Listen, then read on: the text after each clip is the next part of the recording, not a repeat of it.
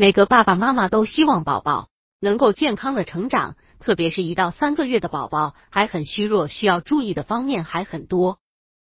那下面就一起来了解一下这个阶段的宝宝有哪些需要注意的小贴士吧。百度搜索慕课大巴，下载更多早教资源。一、关于水果蔬菜的添加，宝宝的胃肠道。在两个月左右的时候，就可以接受液体状的水果和蔬菜了。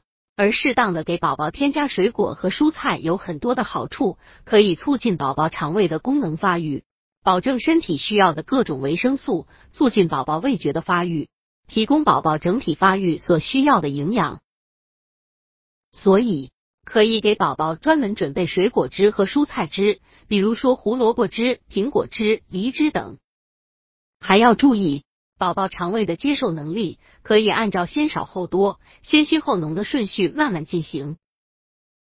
二、宝宝的一日生活日程表，为宝宝制定一日的生活日程表是整体教养的重要组成部分。要有意识的给宝宝制定生活日程表，为宝宝形成良好的生活习惯做准备。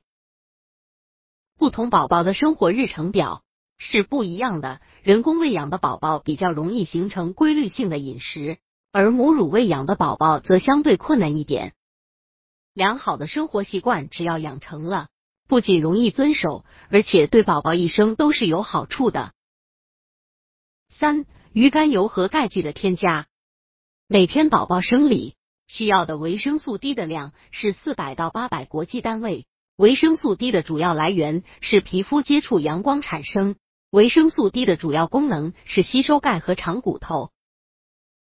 为了不耽误宝宝的快速生长发育，不管母乳喂养还是人工喂养，都应添加生理范围内的维生素 D。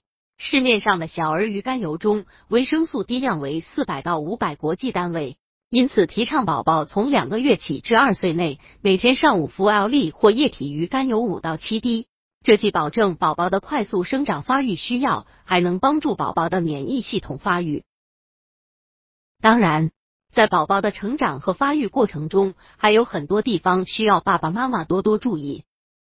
这里的小贴士可能是爸爸妈妈会忽视的方面，所以特别拿出来重点展示。